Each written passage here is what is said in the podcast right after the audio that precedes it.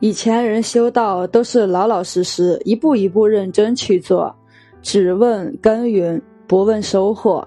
哪像现在的人，都想速效，以期望在最短的时间里成就无上大道，或者刚刚做了一两个月的功夫，不见长进，就以为老师传的不是真道，耐不住心再去做。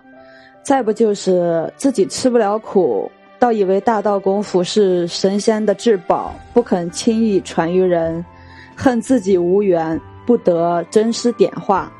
他们以为只要有真师点化，照你天灵盖儿拍一巴掌，你就得了大道，何须吃苦练功呢？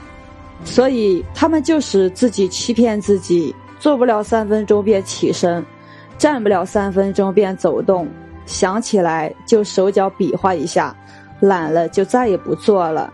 你要问他练功是不是应该吃苦，他却说：“大道至简至易，何必吃苦费劲去练？”这些人于是便一直在功夫的门外站着。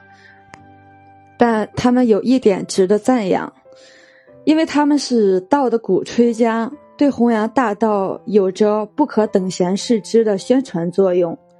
喜欢主播的，欢迎订阅。感谢大家收听。